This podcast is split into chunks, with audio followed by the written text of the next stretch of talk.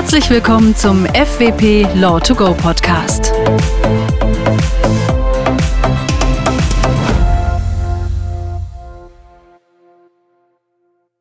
Mit dem Auslaufen der staatlichen Unterstützungsprogramme erhöht sich vor allem in Krisenzeiten der Druck für Österreichs Unternehmen, weitere externe Finanzierungen zu erhalten. Neben den klassischen Formen der Eigen- und Fremdkapitalfinanzierung werden daher auch alternative Finanzierungsformen, insbesondere das Crowdfunding, für gewisse Unternehmen wie beispielsweise Startups immer interessanter. Welche Möglichkeiten das Crowdfunding bietet und welcher Rechtsrahmen darauf anzuwenden ist, besprechen wir heute mit Matthias Gangl, einem unserer Associates, und Florian Wiedreis, einem juristischen Mitarbeiter bei FWP. Beide haben ihre Kernkompetenzen in den Fachbereichen Banking and Finance sowie Corporate M&A. Hallo Matthias und Servus Florian. Danke, dass ihr heute hier seid, um dieses spannende Thema zu besprechen. Hallo. Hallo auch von meiner Seite. Matthias, was versteht man eigentlich unter dem Begriff Crowdfunding und warum ist diese Finanzierungsform derzeit relevanter denn je?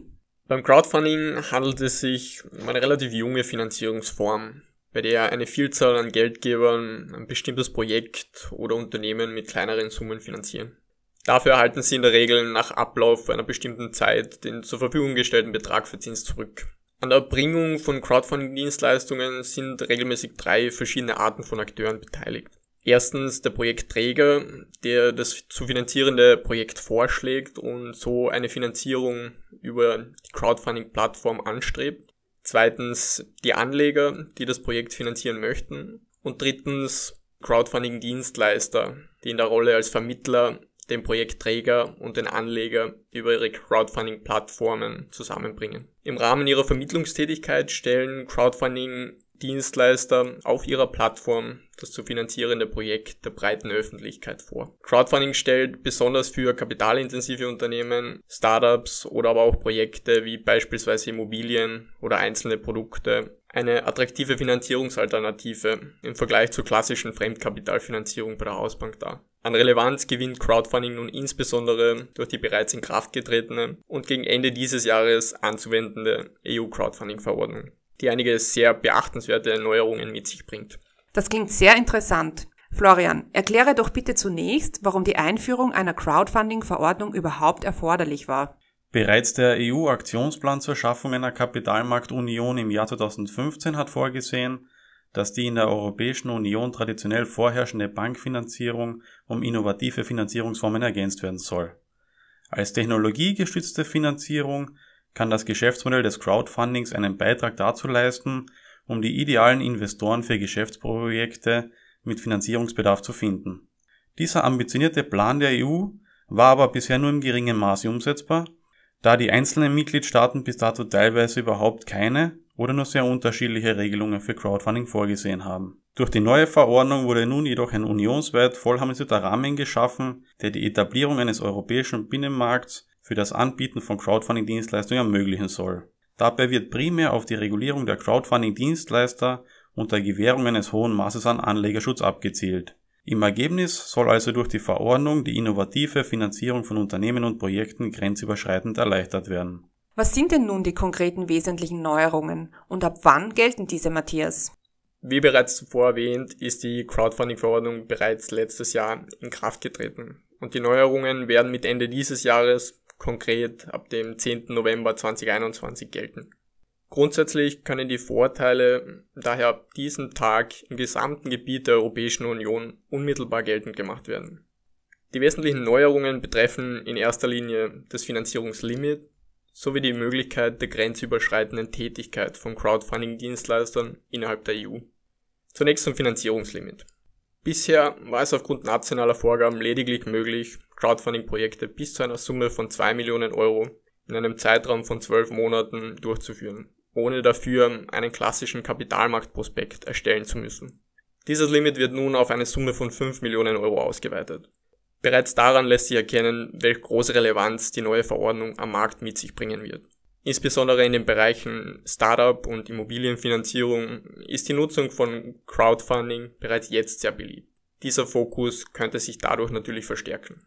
Zudem ermöglicht die Zulassung von Crowdfunding-Dienstleistern in Form eines EU-Passes die grenzüberschreitende Ausübung der Tätigkeit im gesamten Gebiet der Europäischen Union. Somit kann eine moderne, unionsweite Projektfinanzierung durch Anleger stattfinden. Zugelassene Crowdfunding-Dienstleister müssen dafür lediglich ihre nationale Behörde, in Österreich wäre dies die Finanzmarktaufsicht, entsprechend informieren. Danach setzt diese nationale Behörde die dafür zuständige nationale Behörde im Mitgliedstaat, in dem die Tätigkeit ausgeübt werden soll, sowie die Europäische Wertpapier- und Marktaufsichtsbehörde darüber in Kenntnis.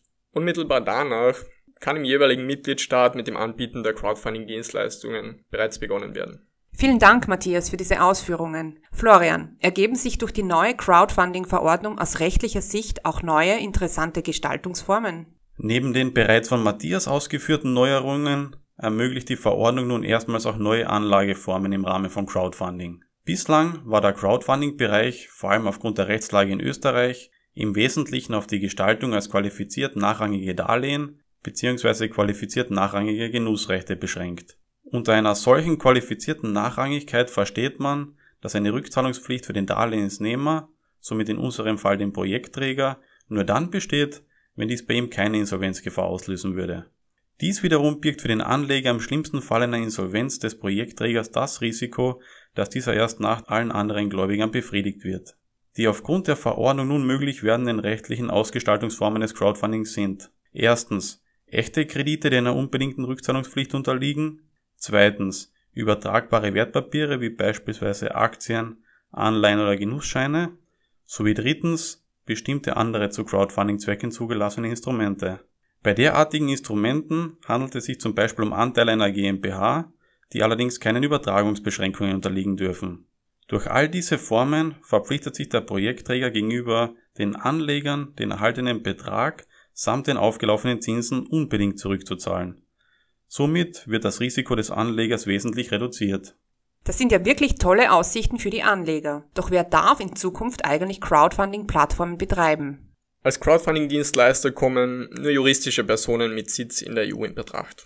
Diese benötigen für die Ausübung ihrer Tätigkeit eine entsprechende Zulassung der zuständigen Behörde des jeweiligen Mitgliedstaats, in dem sie niedergelassen sind. Der konkrete Umfang der Zulassung richtet sich dabei nach den vom Zulassungsbescheid erfassten Crowdfunding-Dienstleistungen. Die Verordnung sieht allerdings vor, dass die Zulassung im weiteren Verlauf auch auf weitere Crowdfunding-Dienstleistungen ausgedehnt werden kann. Darüber hinaus können Crowdfunding-Dienstleister auch noch andere Tätigkeiten ausüben, beispielsweise könnte er neben der Vermittlungstätigkeit auch die Zahlungsabwicklung des Projekts über die Plattform selbst erbringen. Dies würde jedoch eine separate Zulassung des Crowdfunding-Dienstleisters als Zahlungsdienstleister voraussetzen. Vorhin hat Matthias bereits erörtert, dass es keine Prospektpflicht gibt. Doch welche Pflichten bestehen nun für Crowdfunding-Dienstleister Florian? Anstelle eines Prospekts sieht die Crowdfunding-Verordnung die verpflichtende Erstellung eines sogenannten Anlagebasisinformationsblatts vor. Dieses ist vom Projektträger zu erstellen und muss auf die Besonderheiten der kredit- und anlagebasierten Form des Crowdfundings Bezug nehmen. Die Länge dieses Informationsblatts darf sechs Seiten im Format DIN A4 jedoch nicht überschreiten. Obwohl die Verantwortung und die Haftung für diese Vorgaben primär den Projektträger treffen, so sind dennoch vor allem die Crowdfunding-Dienstleister dazu verpflichtet, angemessene Verfahren zur Überprüfung der Vollständigkeit, der Richtigkeit und der Klarheit der darin enthaltenen Angaben zu implementieren und diese in weiterer Folge auch durchzuführen. Bei Investitionen stellt sich auch immer die Frage nach dem Anlegerschutz. Welche konkreten Vorkehrungen werden für den Schutz der Anleger getroffen? Neben dem System der Zulassung und des Anlageinformationsblatts sieht die Crowdfunding-Verordnung eine behördliche Aufsicht der Dienstleister vor. Wie bereits erwähnt, wird in Österreich dafür die Finanzmarktaufsicht zuständig sein. Ganz allgemein schreibt die Verordnung vor, dass die Dienstleister ehrlich, fair und professionell sein sowie im besten Interesse ihrer Kunden handeln müssen. Diese doch allgemeinen Floskeln werden durch zahlreiche organisatorische und betriebliche Anforderungen an den Dienstleister sichergestellt.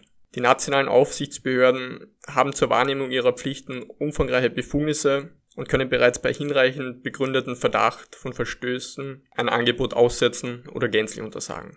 Zusätzlich zur Erhöhung der Transparenz gegenüber den Anlegern haben Crowdfunding-Dienstleister die Ausfallsquoten der mittels Kreditvermittlung finanzierten Crowdfunding-Projekte zu veröffentlichen. Dadurch erhalten Anleger wesentliche Informationen für die Auswahl des passenden Crowdfunding-Dienstleisters. Zudem werden letztere dazu motiviert, sorgfältig auszuwählen, welche Projekte sie wirklich auf ihrer Plattform bewerben.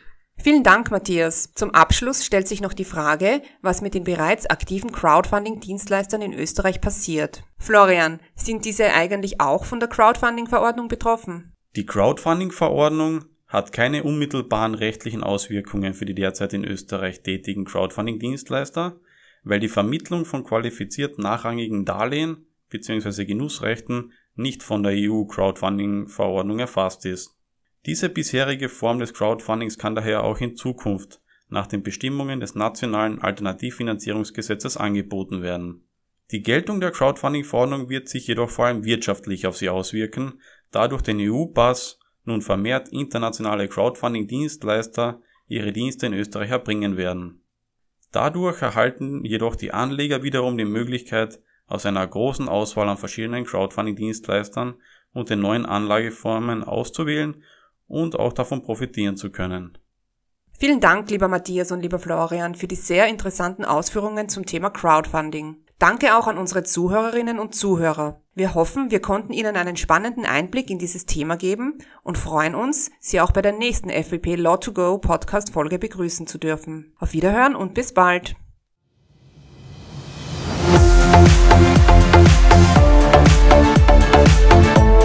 Musik